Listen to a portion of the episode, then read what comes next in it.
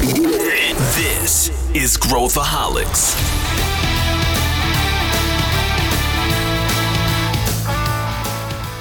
Bom dia, estamos aqui para mais um episódio do Fator Inovação. Hoje com super convidados aqui, com Matheus Barros da Bayer, que vai, vai se apresentar, é, diretor de, da área de digital e novos negócios, novos modelos de negócios, e o Cássio Espina, nosso diretor sênior, é, focado em corporate venture, M&A, tudo que toca aí o ecossistema. É, eu sou o Rubens Aguiar, sou do time de, de negócios e estratégia da Ace Cortex, e por favor, muito bem-vindo, Matheus, é, Cássio. Matheus, é, com a palavra aí, se apresente para a gente começar o nosso bate-papo hoje focado em atuação com e como startups. Né? Então, por favor, fique à vontade. Obrigado, Rubens. Obrigado, Ace, Cássio, aí pela, pelo convite. Uh, muito legal poder aqui né, comentar um pouquinho dessa nossa jornada, essa incrível jornada aí no desenvolvimento de negócios digitais e desenvolvimento de novas oportunidades aqui dentro da, da Bayer. Bom, rapidamente me, me apresentando, eu sou Matheus Barros, uh, eu sou natural de Tatuí, eu vou comentar isso porque facilmente vocês vão identificar pelo meu sotaque, meu sotaque é caipira, então facilmente. Uh, eu sou engenheiro agrônomo de formação, passei praticamente uh, ah, 15 anos da minha vida profissional trabalhando diretamente com agricultores no campo, ajudando a levar tecnologia, uh, muito focado em vendas, marketing. Foram praticamente 17, eh, 15 eh, anos da minha carreira focado nisso.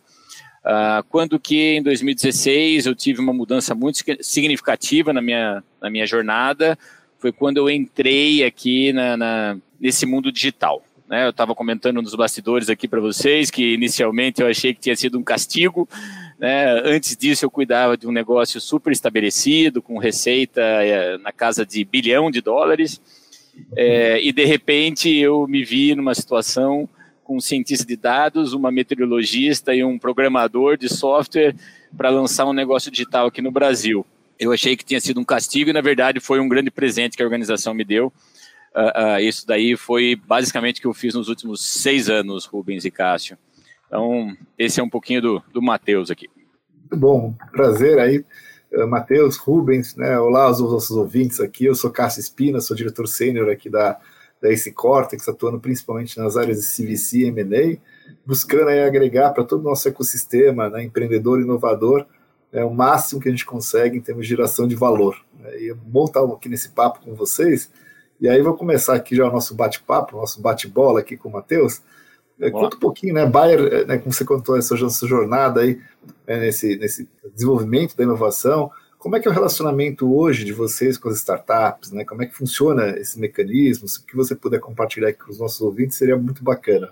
Perfeito, perfeito, Cássio. É, e é interessante, né, que uh, tudo começou em 2013 quando a Bayer fez a aquisição da The Climate Corporation. A The Climate Corporation foi aqui uma curiosidade para compartilhar com vocês, foi a primeira unicórnio do agro, globalmente falando, né? Foi uma aquisição na casa de um bilhão de dólares e foi quando realmente a Bayer começou a entrar muito forte uh, uh, nesse universo, né? Então a gente começou dentro desse mundo como uma startup, né? O nosso, nosso headquarter é no Vale do Silício, dessa divisão de negócios. Então foi ali uma, uma oportunidade riquíssima né, para a Bayer como empresa começar a navegar nesse mundo. Começou tudo isso em 2013. É, passado toda essa jornada, né, hoje a gente é, faz parte de uma divisão da Bayer como um todo, atuamos como uma startup aqui dentro, mas respondendo a tua pergunta, como a gente se conecta hoje, Cássio, na verdade são de diversas maneiras. Uh, uh, a primeira delas Uh, a gente tem hoje, dentro da nossa plataforma digital, que é a FieldView, a gente tem um ecossistema de APIs, onde a gente se conecta com startups através de complementariedade de soluções. Deixa eu te dar um exemplo. Hoje a nossa solução ela captura informação de tratores, de colheitadeiras, imagens de satélite, e aí a gente consegue se conectar via API com empresas de drone, por exemplo que capturam outras informações através desses sensores no campo e através dessas conexões uh, a gente acaba acumulando essas informações e a gente leva isso daí para o nosso cliente. Essa é uma das maneiras com que a gente atua. Aqui é basicamente o tempo todo a gente está prospectando uh, essas potenciais empresas para serem parte da nossa solução digital que a gente leva para o agricultor, levando uma solução mais completa para ele.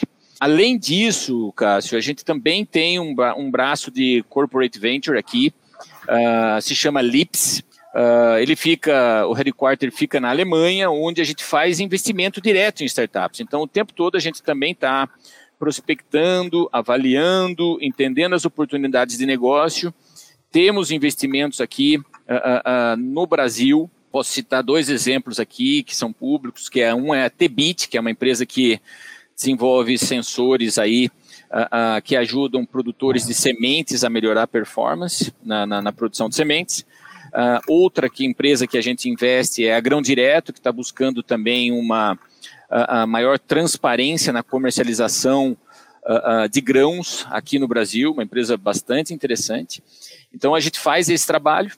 É, e a terceira frente, eu diria que é o que a gente chama de Open Innovation, onde a gente está ativamente uh, uh, participando do ecossistema dos Ag, AgTech Hubs espalhados aí pelo Brasil, onde a gente tem uma atuação onde a gente ajuda no desenvolvimento dessas startups, a gente ajuda a mapear os, a, as dores dos clientes e é, busca, através de desafios, ajudar aí, através de coaching, mentoria, do desenvolvimento dessas soluções que estão sendo, a maior parte delas aí em early stage, né, em termos de desenvolvimento.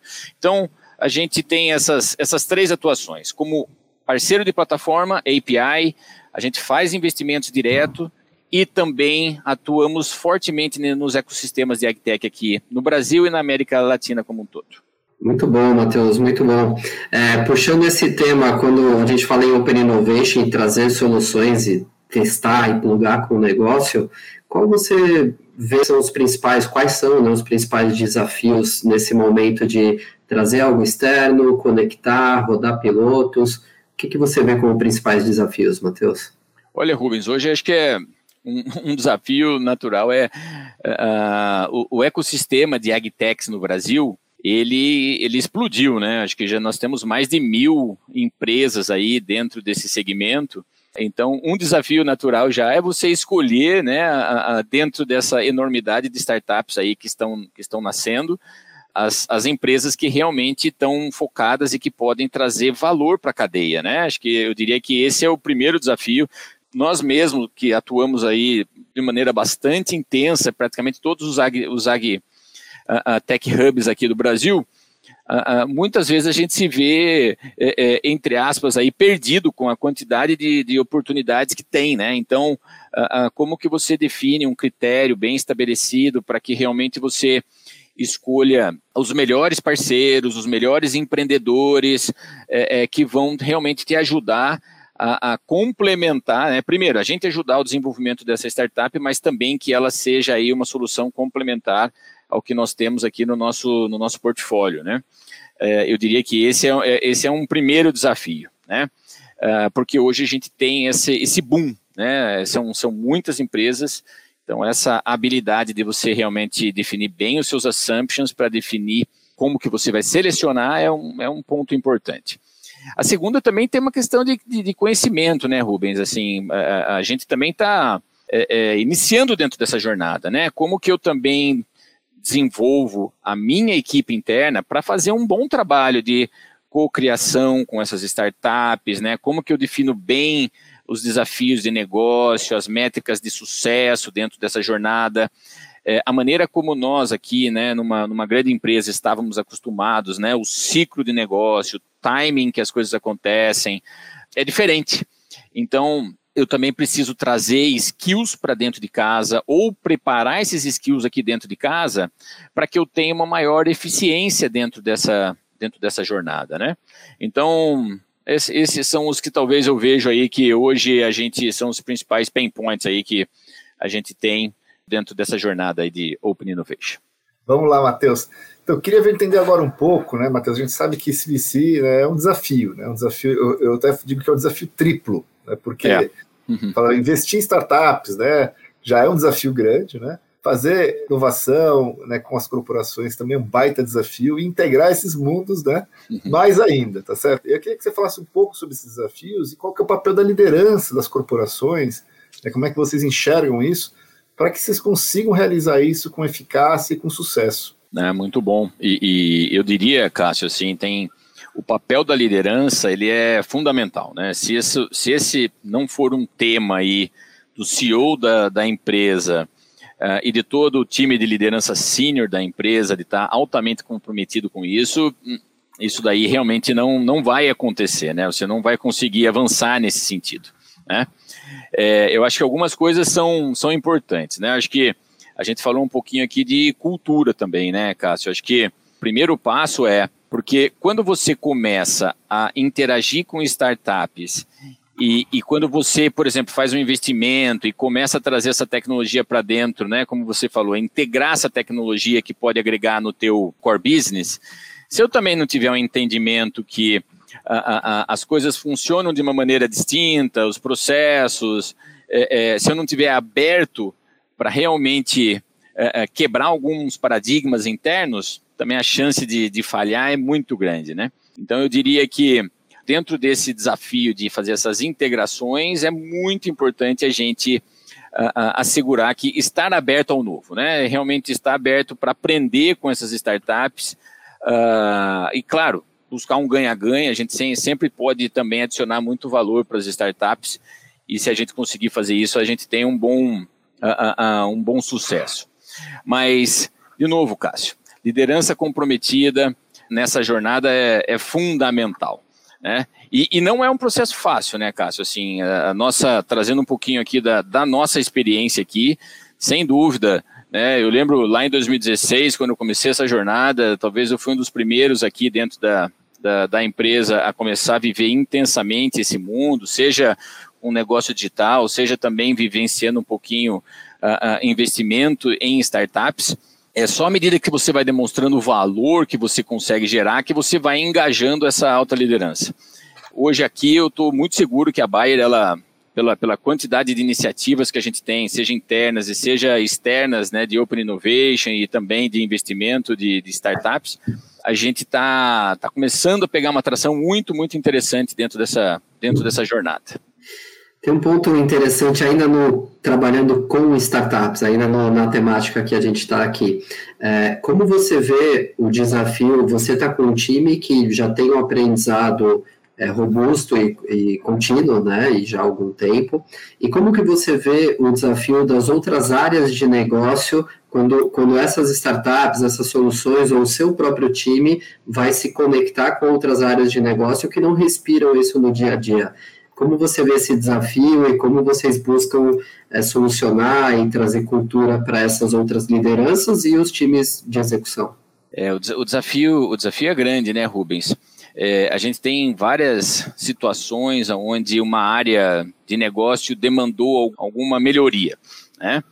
E a gente foi atrás, a gente conseguiu mapear um potencial parceiro para que isso aconteça aí para fazer o NDA, né, para fazer o primeiro contrato com a startup, aí já né, tipo a, a, a gente levava meses para conseguir simplesmente assinar um contrato para conseguir viabilizar isso daí, né? Então é, é, aqui é um e isso ainda acontece, né? Isso é um, um fator ainda importante com relação a isso, até porque é, é, é, quando a gente coloca isso numa escala maior, né, à medida que você começa a pegar atração, são N possibilidades e a gente quer trazer mais e mais parcerias para dentro da empresa, né? Então, outro, outros exemplos que a gente vive, às vezes você é, é, é, faz um recrutamento de uma empresa de solução digital, de, de TI, que pode trazer um benefício através de uma nova plataforma digital. Aí essa plataforma digital ela também vai se deparar com que a gente chama de ISO, né? As, os, o, o, ecossistema de segurança de integração das nossas plataformas digitais, da nossa arquitetura de software.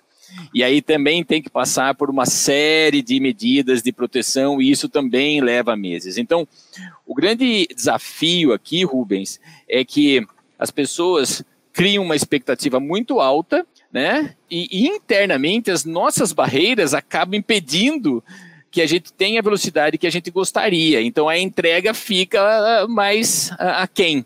E esse delta acaba se tornando uma frustração, né? Fala assim, olha, puxa, eu esperava que eu conseguisse avançar mais rápido dentro dessa jornada, mas internamente nós temos várias armadilhas dentro da empresa, processos, é, regulamentos, sistemas de IT, sistemas jurídicos, é, é, que tornam esse desafio ainda maior, né? Então, e, é, é até interessante, né? Aqui a gente teve situações onde a nossa área a, a de legal demandou né, uma parceria, vamos prospectar legal techs que possam ajudar a gente a fazer, a acelerar alguns processos internos. E a gente acabou não tendo tanto êxito porque os nossos próprios processos internos acabaram é, dificultando e, e, e, que a gente tivesse um maior, maior êxito aqui, né? Mas eu, o que eu, eu, sempre encaro isso daqui, é, Rubens e Cássio, na verdade é uma grande curva de aprendizado, né? A gente só está tendo essa conversa aqui é, é, porque a gente viveu tudo isso daqui, né? Uma coisa você tem a intenção, você tem a ambição de fazer acontecer, porém quando isso daqui vem para a prática, são esses desafios que vão ajudando a gente a entender o que, que a gente precisa mudar internamente, né? Então, a gente internamente aqui tem tido muitas conversas de como que a gente consegue, num ambiente de Open Innovation, quando a gente está trazendo uma startup para dentro de casa, como que a gente consegue endereçar para ter uma maior efetividade para assinar um contrato, né? Como é que a gente consegue ter uma maior liberdade quando a gente precisa fazer um API, quando a gente precisa integrar um sistema? Então, essa, essa, mas eu posso assegurar que é uma curva de aprendizado que dói. Não, né? não tenha dúvida que tem várias, várias dores aqui para uma, uma empresa grande. Mas só passando por isso para conseguir ter esses aprendizados, né, Rubens? Legal, Matheus, muito bons os pontos que você trouxe, e é interessante que a gente olha para diversos setores né, da nossa jornada, e, e, isso é recorrente, independente do setor, de multinacionais ou mesmo grandes empresas nacionais, é, é bem interessante esse ponto, e realmente é um trabalho de longo prazo, de removendo as barreiras, criando caminhos alternativos específicos para esse tipo de parceria. Isso é parte do jogo, parte do trabalho de quem lida com isso, não é algo que Exato. acontece organicamente, né? Muito, muito bom esse ponto. E, e não, e só para adicionar também, né? Eu acho que esse, esses aprendizados tem uma coisa aqui que é muito interessante, Rubens, que eu também tenho aprendido assim nessa jornada. Quem uh, uh, quem está nesse nesse mundo é, tem que ter ali um chipzinho do empreendedorismo interno, né, do intraempreendedorismo. Porque perante as dificuldades é muito fácil você desistir. Né? Então, se você não tiver uma resiliência de falar assim, não, eu preciso encontrar uma alternativa, é, é porque realmente para você fazer isso acontecer, exige uma, uma, uma atitude uh, uh, empresarial muito, muito importante aqui, né?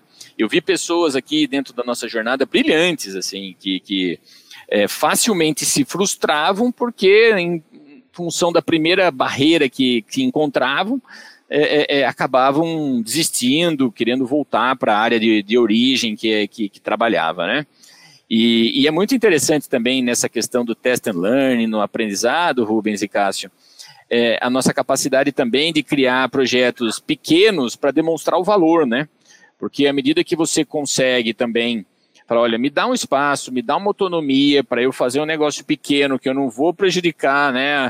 Uh, uh, não vou colocar em risco, né, o core business da empresa, mas deixa eu demonstrar esse valor. Esse, esse foi um caminho que a gente encontrou também, né? Pensando grande, mas começando pequeno e pedindo espaço. Realmente, eu chegava, batia na mesa lá do CEO da empresa e falava: olha, me permita aqui né, através, até esse, esse valor eu ter espaço para criar. Claro que eu sei o que é compliance dentro da organização, eu sei o que, que, o que pode ser feito, o que não pode ser feito, mas através desses pequenos projetos a gente começou a demonstrar o valor. E esse valor começou a, também a gerar um engajamento interno bastante positivo para seguir nessa jornada. Muito bom, maravilha. Tem, tem um ponto que eu queria trazer aqui. A gente, né, no, no início, você falou bastante de corporate venture, é, de um M&A gigante que vocês realizaram é, no passado recente, né? É, e eu queria entender com você, na visão de uma grande multinacional, né, como é o caso da Bayer, é, qual que é a sua visão? Por que, que grandes multinacionais, muitas vezes, não sempre, né, não, não é só esse o formato, mas muitas vezes, têm essa visão mais voltada para corporate venture e M&A é, em suas matrizes, ou, ou, muitas vezes não nas matrizes, mas fora do Brasil. Como que você enxerga isso é, no cenário global, das multinacionais em geral? Qual é a sua visão? É, Rubens, é fato, né? Assim, pelo menos... Uh, uh, Aqui eu tenho duas experiências, né? Porque eu venho da Monsanto, a Monsanto ela foi né, a, a, adquirida pela Bayer e as duas empresas tinham né, o, o, o headquarter fora né, da, da, da, na sua matriz, na verdade, na, na, época a Monsanto ela tinha em São Francisco o escritório e a Alemanha tinha, e, na, e na Bayer tinha na nossa matriz lá na Alemanha, né? E é a maneira como a grande maioria das empresas elas acabam atuando, né? Eu vejo, Rubens, que quando você tem uma estrutura como essa, sem dúvida, uh, uh, você acaba tendo uma oportunidade de ver mais, um, de uma maneira mais holística global, né? Isso não, sem dúvida é uma vantagem. Eu me lembro, é, eu não estou intimamente ligado ao, a, a, a, esse grupo, eu colaboro com esse grupo aqui no Brasil, Rubens, mas certamente a visão que eles têm, uh, tendo essa perspectiva global, você tem investimentos por todos os cantos do planeta. Né? Então você tem uh, investimentos na Ásia, na Austrália, na África, e esse é o que hoje é o nosso caso. Assim. A gente tem vários investimentos que, que estão nesse exato momento uh, realizados, espalhados praticamente em todos os cantos do planeta. Talvez o que você perde nesse modelo, por exemplo, aqui no Brasil, a gente não tem a agilidade, talvez, de capturar as oportunidades que aparecem mais rapidamente no mercado. Né? Porque eu diria que quem está local aqui, 100% focado nesse ecossistema, sem dúvida vai acabar tendo uma vantagem competitiva em termos de velocidade. Né? Então, acho que tem prós e contras, né, Rubens? Uh, acho que um pró é você ter uma, uma visão global, você, você consegue ter uma visão mais holística, talvez a desvantagem que você não consegue ter a velocidade e algumas oportunidades acabam deixando de, de ser capturada ou oportunizadas aqui. Bacana, muito bom, Matheus. Eu queria agora pegar o seguinte gancho com você, né? No, no nosso reporte do fator inovação, né, a gente mostra a evolução, né? Hoje, hoje a gente fala que a gente está na quarta onda do Corporate Venture Capital, né? Então a gente acha que é uma coisa nova, na realidade não é tão nova assim, mas ao mesmo tempo é a, de a onda de maior crescimento, né? As companhias estão muito, enfim, se envolvendo muito cada vez mais, desenvolvendo suas iniciativas, né? e para isso, como você mesmo falou bem, tem que aprender, tem que experimentar, né? Eu acho que você contou um pouco aí um pouco da experiência de vocês, mostrando, deixa eu começar aqui pequeno e fazendo essas coisas. Mas queria, assim, né, aproveitar um pouco dessa experiência que vocês já viveram e compartilhar com os nossos ouvintes. É, assim, né, se você falasse, pô, vou começar agora do zero né, um programa de corporate venture, o é, que, que você né, olharia com muita atenção? Falar, pô, quais são os pontos de atenção que você recomenda para qualquer empresa que esteja buscando desenvolver essas iniciativas, é, que esteja começando nesse processo, nessa jornada? Né, Cássio, acho que é é um, é um, é um excelente ponto, né?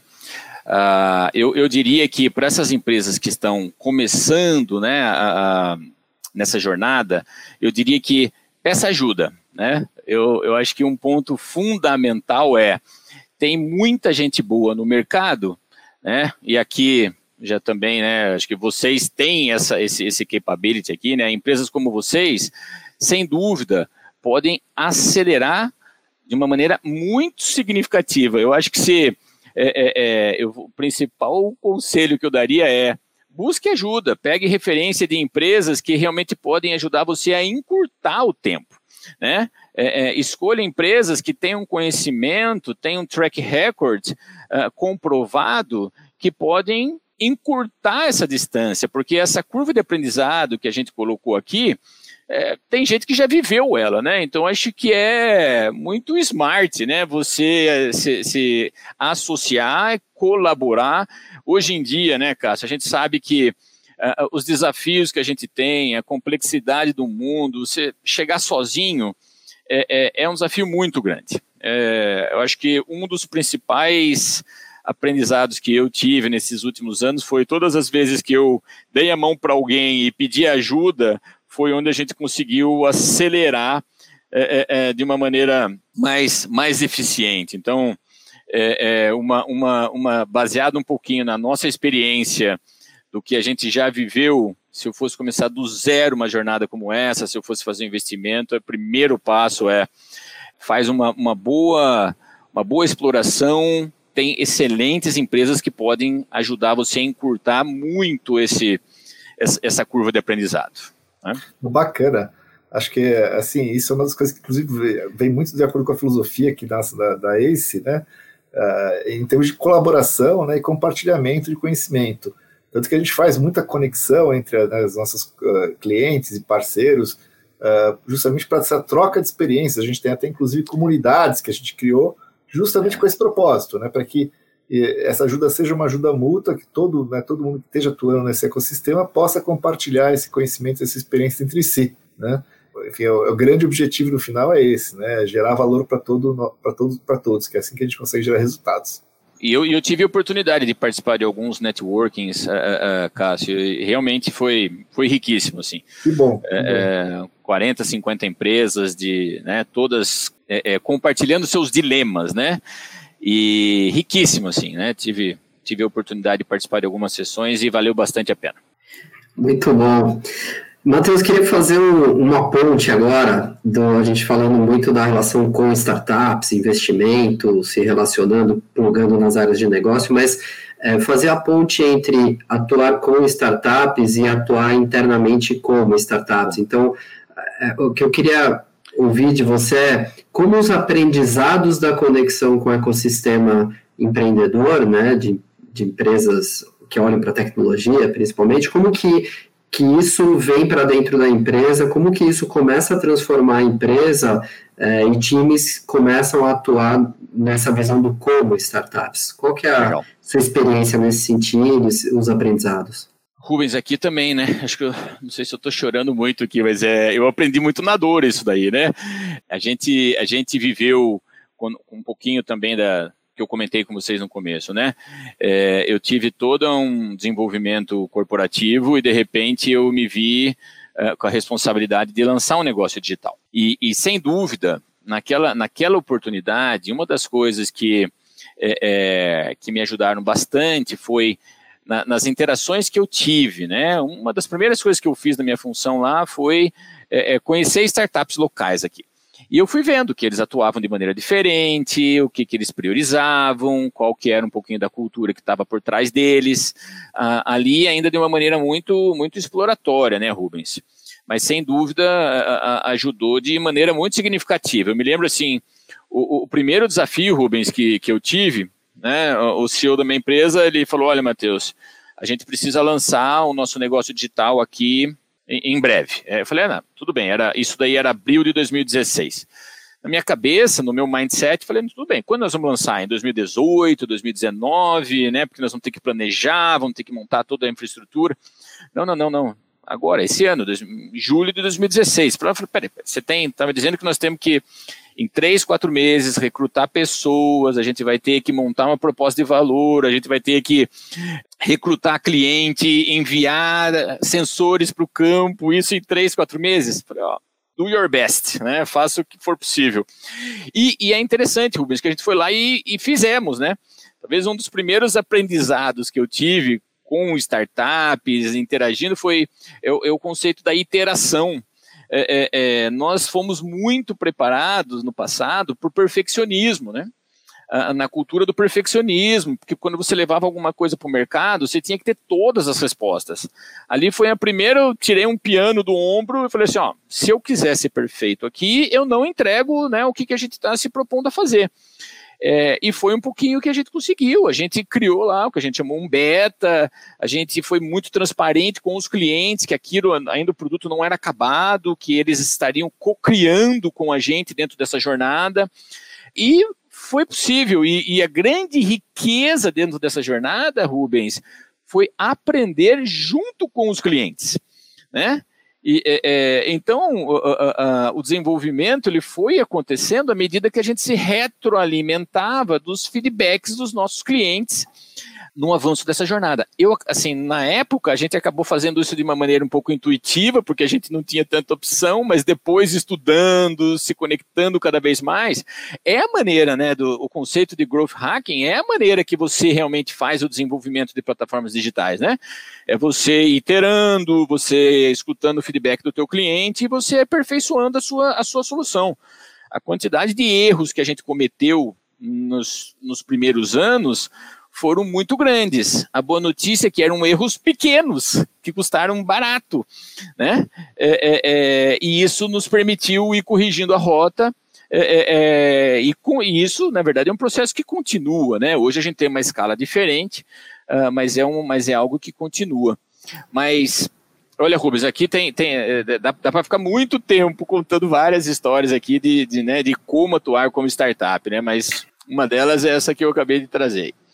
Não, muito bom. E, e, você trouxe um ponto muito legal. Vocês começaram a atuar como startups e, e, e, se conectando mais ao cliente, né, diretamente, abrindo o jogo sobre o que vocês estavam fazendo, antes mesmo do time todo sentar e conhecer as metodologias, né? Foi Exato. base da necessidade e depois foi se estudando e trazendo. É, não, muito, muito bom esse ponto. É, essa visão do atuar como startups eu queria te perguntar como que, após essa fase inicial, digamos, esse susto inicial que você citou, né? Tenho que fazer isso em pouco tempo, como é que é, como é que eu faço, e vai, vai iterando e vai testando. É, depois desse ciclo inicial, como que vocês passaram a se estruturar é, para que isso fosse recorrente, com uma base metodológica, de forma organizada dentro da empresa e reconhecida, né, dentro da, inicialmente da, da área, do seu time. Como que vocês começaram esse ciclo de organização? Não, perfeito, Rubens. E, e, e também olhando para trás, talvez isso é algo que eu tenho várias coisas que eu faria diferente, mas ter vivido essa intensidade, essa dor foi riquíssimo, né? Acho que para todos nós que vivemos isso daí, foi, foi algo muito rico. Uh, Rubens, à medida que a gente foi avançando, não diferente da pergunta anterior, a gente também foi pedindo ajuda, né? A gente também, à medida que a gente foi aprendendo, a gente foi uh, observando nossos erros, nós trouxemos parceiros para nos ajudar em processos. Uh, uh, a ACE aqui também, por exemplo, nos, nos ajudou no desenvolvimento de novos negócios.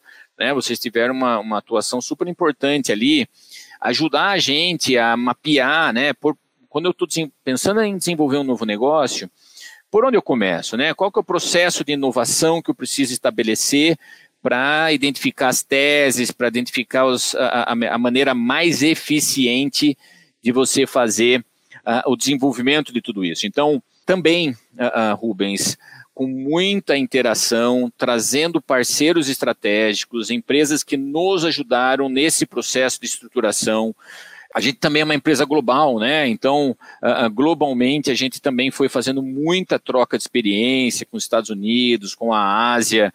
É, e o que é interessante, né, Rubens? Até hoje, né, hoje se passaram cinco, seis anos de, desde o início dessa jornada aqui na, na, na, no Brasil, na América Latina. Mas hoje, é, é, e você sabe bem, né? A gente estava ontem falando sobre isso. Mesmo a gente avançando em metodologias, em práticas, em agile, que a gente também hoje tem investido muito dentro dessa de, de agile, uh, dentro do, do dia a dia do nosso negócio. O que é muito claro para mim, Rubens, é muito mais fluido, assim. Eu preciso, uh, eu sei que hoje a maneira como eu tenho os processos estabelecidos, a minha, a minha governança, é, como é um aprendizado contínuo, daqui seis meses, um ano, se a gente precisar se reorganizar, ajustar. É, eu vou dar um exemplo claro hoje. A gente começou a se reorganizar, é, começamos a uma a, nos organizar através de projetos e claramente hoje eu vivo um dilema aqui dentro da minha área, onde eu comecei a perceber que todos os projetos eles tinham uma coisa muito básica em comum, que é o cliente. Né? É, é, é.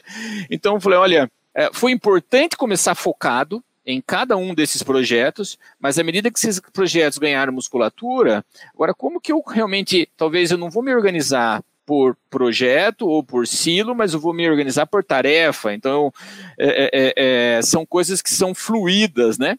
Mas sempre, Rubens, eu acho que sempre trazer é, alguém do teu lado para ajudar te, te ter essa troca de experiência, entendendo, né, a, a, experiências que outras empresas, dificuldades que outras empresas com o perfil semelhante a nossa estão vivendo. É, é, isso daí é muito fundamental, né, para a gente conseguir sempre estar tá avançando e aumentando essa efetividade dentro dessa jornada. Muito bom. Matheus, queria já pegar o gancho aí do que você falou, né, de mudanças, enfim, de formas de construir, um pouco da tua visão, né, dessa jornada, do que, que vocês estão vendo aí para o futuro de corporate venture, capital, para buyer, para o mercado, enfim, a forma como você achar mais interessante, para dar uma visão aí né, do que, que são os, dentro da jornada de vocês e do que vocês estão vendo acontecendo, né, quais são os próximos passos aí desse nosso, nosso desenvolvimento. Ah, Cássio, eu acho que uma coisa que é, que é muito clara para nós, né, pensando mais, mais no longo prazo, e, e, o corporate venture é, sempre, é um aliado muito importante dentro dessa jornada, né? Porque a única certeza que a gente tem é que o digital ele já é presente. Até então a gente fala, ah, o agro ele é um late adopter na, na no, no digital. Já não é, já não é fato. Hoje o agro ele já está avançando de maneira claro que tem oportunidade, mas está avançando de maneira muito rápida.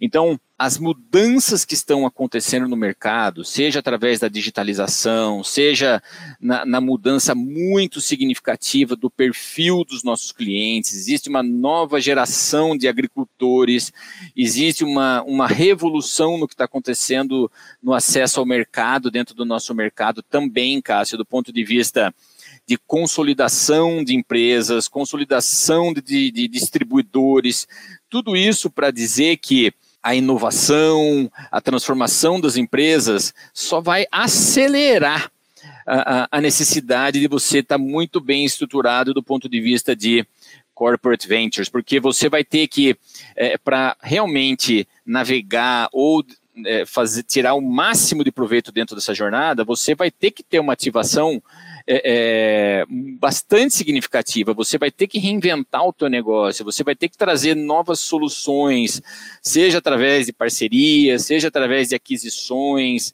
uh, uh, uh, para o teu negócio. Né? Então, a, a, nossa, a nossa visão é que isso daqui vai se tornar cada vez mais importante, é, que vai aumentar rápida, vai, a necessidade de você buscar e acelerar esse processo vai ficar cada vez mais, mais latente. Já é, né? Na verdade, a gente já está vivendo isso, né? Uh, a gente brinca, 2030 está aí, né? Tipo, já tem a quantidade de uh, uh, desafios que a gente tem no curto prazo aí para ser endereçados e que cada dia mais. Hoje, eu, eu vou dar um exemplo. Tem uma, a gente tem um, uma vertente muito importante hoje que é no mercado de, de insustentabilidade e mercado de carbono. A quantidade de empresas, Cássio, que estão trabalhando dentro desse ecossistema é muito grande. Né? Então, eu preciso estar muito bem estruturado aí para que realmente eu consiga estar identificando os melhores parceiros, as melhores oportunidades para nos ajudar a endereçar esses desafios internos e de potenciais novos negócios que estão surgindo. Né? Então, essa, essa é um pouquinho a minha visão, Cássio. Importância e velocidade. Importância e velocidade. Acho que você colocou um aspecto fundamental, né? A gente está vivendo na era do, da evolução exponencial, né? As coisas estão acontecendo mais rapidamente, né? Uhum. Você olha, se você olhar, né, tem vários estudos que mostram, né? Por exemplo, né? O, o, o tempo que né, algumas startups demoravam para atingir certos patamares, tipo 100 milhões de usuários, né? Isso antes, antigamente demorava 10 anos, hoje em poucos anos elas estão atingindo isso. Às vezes né? meses, então, assim, né? Às vezes meses, exatamente. É. Então, uh, uh, você precisa estar muito atento, né? Muito conectado e muito preparado, como você falou, né, para poder estar tá, uh, agindo de uma forma, né, uh, diria, nesse passo né, de crescimento exponencial, senão, sendo bem transparente, você corre o risco de ser atropelado, literalmente. Né? É, então, acho dúvida. que esse é o grande desafio, eu digo, para todas as corporações hoje, né, que você tem que estar tá acelerando muito o seu processo de inovação para você estar tá para e passo com o que está acontecendo no mundo. Né? Se você não fizer, alguém vai fazer. Isso não, tem, isso não existe a menor dúvida, né? Eu acho que essa é a palavra mesmo, Cássio, é atropelado. Esse é, esse é o sentimento que a gente tem. Essa, essa é uma corrida que cada dia se acelera ainda mais, né? E, e a solução, né, não está só dentro de casa, né? Mesmo as empresas tradicionais de investimento em R&D, né, nós, nós somos um, um, exemplo disso, né? A gente investe 2 bilhões de dólares ao ano de, de, em R&D, né? Hoje, uma parte significativa desse recurso está sendo migrada para corporate uh, uh, ventures, porque a gente precisa também trazer, né, fazer um melhor balanço do que é desenvolvido internamente e a nossa capacidade de trazer soluções de fora para dentro. É, é, bem significativo isso, né? E assim, o outro lado também que eu gosto sempre de explorar bastante, né? Porque assim, a gente sabe quando a gente começa né, a envolver, se envolver nesse, nesse mundo novo que nós estamos cada vez vivendo mais, tem muita incerteza, né? Uhum. E a incerteza a gente sabe que traz uma certa insegurança, né? Existe uma Total. tendência natural né, de, das empresas tentarem fugir disso, né, fugir do risco, né? É, o, é. São aversos a risco, né? Uhum. E aí tem uma provocação, aí queria colocar assim, como é que vocês têm superado isso, né? Como é que né, vocês têm conseguido né, falar, não, puxa, a gente sabe que nem tudo que a gente vai fazer vai dar certo, mas que eventualmente né, você tem um portfólio de, é, de alternativas construindo na né, base é. você vai conseguir caminhos. Então eu queria saber como é que é isso dentro, dentro, dentro de vocês, como é que estão Olha, superando esse desafio. Cássio, eu acho que a, a, é, é, muito interessante trazer isso, essa, essa aversão ao risco, é, sim, é fato, né? Ela é muito presente né, nas, nas grandes corporações, empresas.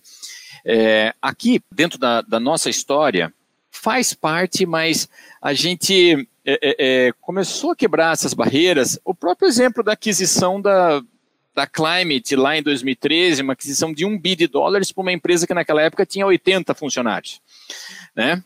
Que acho que é um, é um excelente exemplo, né, de que, olha, é, é um investimento muito significativo. Uh, e de lá para cá, uh, a gente não chegou a fazer uma aquisição desse porte, mas a nossa, a nossa plataforma hoje, o nosso, nosso ecossistema digital, ele já é resultado da aquisição, eu diria que de umas sete ou oito startups, só dentro do no, no que tange ao digital. Então, nós fizemos outras aquisições. E tudo isso, Cássio, dentro do, do, do nosso segmento, a gente não pode afirmar ainda que a gente conseguiu provar a tese da especialmente, assim, acho que todas as empresas do nosso segmento, especialmente do agro, ainda a, a demonstração do valor se você falar assim, já voltou o investimento de um bi de dólares que foi feito lá em 2013, está muito distante disso, Cássio, né? Então, acho que perante, né, assim, ao tamanho que é a Bayer, a gente ainda, a gente a, a, começou lá em 2013 uma, uma estratégia de aquisições que foram acontecendo, a gente ainda tem uma atuação globalmente falando, né, através do nosso braço de corporate venture, bastante significativa. A gente já teve saídas de sucesso já uh, entre investimentos que foram feitos e que foram outras empresas adquiriram e a gente conseguiu ter uma monetização dentro dessa, dentro dessa jornada. Mas uh, é só realmente você acreditando, Cássio, que você trouxe a tese aqui, né? O mundo VUCA, né? A gente é o mundo das incertezas, das volatilidades. Então eu vou ter que fazer essas, essas, essas apostas, algumas um pouco maiores, outras menores, é, é, e ter consciência que várias delas, talvez a maioria, vão ficar no meio do caminho. Talvez, se você me perguntar por que que na Bayer isso daí é, é, funcionou e, e, e, continua funcionando é porque tem uma tem foco, Cássio, tem uma área distinta que está empoderada para fazer isso. Pra você ter uma ideia, hoje o nosso corporate venture está na Alemanha e é uma área totalmente independente, que tem autonomia, tem budget, tem funding, é, é, responde para o CEO global. É, é, então não, não, não, responde para o business, ela tem uma agenda própria. É, é, e isso daí, Cássio, acho que foi fundamental para a gente ter tomado essas decisões dessas aquisições que a gente acabou fazendo nos últimos sete, oito anos, é, que nos posicionaram aqui uh, muito longe, né, Cássio e Rubens, de falar que, olha, estamos super bem, mas eu acho que quando a gente olha para o nosso mercado, a gente nos vemos bem posicionados é, é, é do ponto de vista de estar preparado para o futuro né, pela quantidade de iniciativas que a gente tem, tem conduzido. É, mas é um pouquinho disso, Cássio, assim, é, não é fácil, né? Mas, mas acho que você, quando você tem foco e tem uma área com empoderamento para fazer, eu acho que para uma grande empresa colocar o corporate venture dentro da agenda do negócio é um risco, porque essa aversão ao risco está muito intimamente ligada ao negócio. O negócio está olhando sempre o quarter e o ano, né? No máximo três anos. E aqui não. Aqui nós estamos fazendo, falando de ter disrupção para os próximos 10, 15, 20 anos, né? É, é, então, é, eu acho que o grande risco é você colocar isso dentro da área de negócio. Tem que ter, tem que ter uma agenda tem que ter uma agenda própria. Não, excelentes lições que você deu, Rubens, aqui, mostrar isso, da importância de você ter né, um foco específico, ter uma área dedicada, né, enfim, acho que são lições excelentes. E aí, mais um ponto que eu queria destacar é isso que você falou, né, porque é, a pergunta anterior eu falei sobre a velocidade que o mercado tem, mas ao mesmo tempo, também tem que ter, saber que tem que ter a paciência, porque os resultados são de longo prazo. Né, né não adianta que ele imagina também que é, por mais que a tecnologia está evoluindo exponencialmente, adianta, existe uma maturidade que você tem que construir ao longo do tempo, porque até porque você tem que montar um portfólio, como você citou. Enfim, acho que todos são fatores, né, isso lembra até o famoso livro, aí, né, o rápido e devagar, né, que você tem que saber. É. balancear essas coisas, né, saber o que você tem que uhum. agir rapidamente, mas também ter a paciência saber que isso vai ter um tempo de maturação para construir. Muito bacana. E, Mateus, e, Cássio, e, é, e, é, e, é, interessante, porque a gente, eu, na minha posição atual, eu vivo isso na pele o dia todo, porque os investimentos que foram feitos, é, é, eu, eu, eu, eu eu tenho a pressão pelo resultado, né? Falei, olha, investimos tanto lá atrás, cadê o resultado? Cadê o resultado? O resultado ele está vindo, ele está vindo porque nós estamos construindo uma base é, é, de, de uma arquitetura de software, a gente está conseguindo trazer muito dado para a empresa, a gente está conseguindo pilotar várias novas possibilidades porque os investimentos foram feitos lá atrás. Mas isso que você falou, nem sempre a paciência existe. Você tem os seus share owners que estão acostumados ali, né, com o retorno sobre o capital que é investido. É, é, é, é, um trabalho assim de, de, de, rápido e devagar, eu concordo 100% com você. É o tempo todo tendo que estar tá administrando isso e administrando a expectativa do, de quem né, assinou esse cheque lá atrás. Matheus, você trouxe dicas muito valiosas. É, antes da gente partir para o fechamento, infelizmente a gente tem que encerrar, daria para a gente conversar por horas e horas, o dia inteiro aqui, mas eu queria que você trouxesse a sua visão. A gente fala, tudo é sobre pessoas, né? Então, sobre time. Assim, que recomendação você daria para lideranças? Que visão você gostaria de trazer sobre formação de times, trabalhando nas frentes, como você atua, de, de ventures, de open innovation, de corporate venture? Que recomendação você daria para lideranças que estão ouvindo a gente aqui? Olha, Rubens, é, é também, né, muito uh, baseado nos aprendizados dos últimos anos.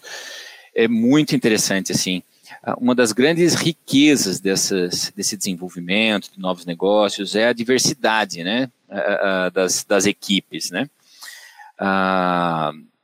os desafios, eles são complexos, né, os desafios que a gente tem hoje, eles têm uma natureza de complexidade. Então, primeiro passo que você precisa segurar dentro dessa jornada é que você realmente tenha times de verdade, multicomplexos, é, é, é, com, com, múltiplas formações. Né? Os, hoje, hoje a gente tem squads onde a gente tem desenvolvedor de software, cientista de dados, um engenheiro agrônomo, um administrador, uma pessoa de finanças e cada um ali contribuindo com a tua expertise. A gente também tem um tema de inclusão, né, Rubens? Acho que, uh, especialmente nós também de, uh, de grandes empresas, esse tema de inclusão é muito importante, porque eu, eu me lembro, assim, uma, uma, uma, passagem muito rápida, assim, comecei a contratar cientistas de dados, engenheiros de software, e eles começaram a ir de bermuda na, na, na no escritório. Isso lá em 2016, 2017. Cara, foi um pânico. Eu recebo, o cara do o pessoal de segurança entrou, bateram na minha porta, falou, Matheus, o que está acontecendo? Eu falei, cara, ninguém falou que não podia. E eles vão continuar de bermuda. Muito bom, muito não, porque senão eu vou perder essas pessoas. E essas pessoas, elas têm essa característica, eles, né? É, é, é, tanto que hoje a gente quebrou o dress code, já não existe mais, o dress code é, é você que define. Então, Rubens, eu diria que para realmente começar a endereçar esse desafio de pessoas, você precisa segurar que você tem equipes diversas, mas a, além da diversidade, talvez o mais importante, não adianta trazer um diverso para a tua equipe se você realmente não der o espaço para que essa pessoa possa trazer a sua perspectiva. É, e, esse, e, na verdade, esse tema vai, vai além, né? Estou trazendo aqui uma parte que é diversidade e inclusão, mas uh, é, é, é, cultura, né, é, Rubens? Uh, cultura é como a gente faz as coisas e, e as pessoas que estão por trás da cultura, né? Uh, eu diria que também, né, dentro dessa agenda, dessa transformação que a gente está se propondo, comece pela cultura. Comece pela cultura. Diversidade e inclusão é uma parte de dentro da, da, da cultura, né? Porque é, é, é, por aí que você vai começar a, a entender que dá para fazer de maneira diferente e que normalmente é até uma maneira mais legal, né? Uma brincadeira à parte aqui. Hoje, de vez em quando, eu vou de bermuda para o escritório e eu adoro. Né? Ah, muito bom, muito bom. É, então, acho que é um pouquinho por aí. Legal, Matheus. Super obrigado pelas dicas valiosas e por toda a abertura, por toda a conversa aqui que nós tivemos, super ampla, né? Fomos do com, como startups e cultura e tudo que envolve. É, antes da gente fazer os agradecimentos finais aqui, eu queria perguntar para os nossos ouvintes, né? Se você gostou do episódio, você pode baixar o reporte completo, o link vai estar na descrição do, do nosso episódio. E a gente pede também para mandarem feedbacks, né? Tudo é, é, o cliente no centro, né, Matheus, como você mesmo trouxe em vários momentos. Então, quem quiser mandar feedbacks, tem, temos o e-mail podcast.vc de Venture Capital é, e pedir a divulgação aí na, nas redes sociais. Então, é, Matheus, queria muitíssimo te agradecer mais uma vez pela sua disponibilidade, pela sua abertura, pelos seus ensinamentos. É, a gente tem certeza que vão impactar muito positivamente diversos players aí do, do mercado em diferentes setores. Eu queria agradecer, Matheus, a participação aqui no nosso podcast. Tenho certeza que os nossos ouvintes vão adorar. Acho que tem lições fantásticas que você compartilhou de quem está fazendo na prática, né? Porque eu digo inovação é isso, inovação é o que a gente diz, nosso lema inovação na prática mesmo fazer acontecer. Né? E deixar aí para os ouvintes todos, né? As nossas portas estão abertas da ACE, quem quiser, enfim, trocar ideias, quiser um pouco mais ouvir mais, entre em contato com a gente. Né? A gente tem um prazer enorme aí de estar tá sempre buscando né, colaborar aí com todas as inovações que são feitas aqui no Brasil e fora também, tá bom? Perfeito, um eu que agradeço. Eu agradeço, Cássio, Rubens, agradeço a Ace Cortex pela, pela também pela, pela parceria, né? Uh, uh, por, por essa jornada aí que também a gente tem uh, vivido juntos e espero que, que eu, eu tenha contribuído aí com alguns aprendizados e eu concordo 100% contigo, Cássio. A melhor maneira de aprender é fazendo, né? É, é, eu acho que a, a capacidade de você aprender com o teu erro e rapidamente é o que realmente faz faz a diferença hoje, tá? Então, super, super obrigado de novo aí pela, pela oportunidade e que seja que, que essa jornada dos seus podcasts aí tenha muito êxito aí também. Vou, vou também ser um é, é, vou, vou baixar os, os podcasts aí para escutar também. Valeu.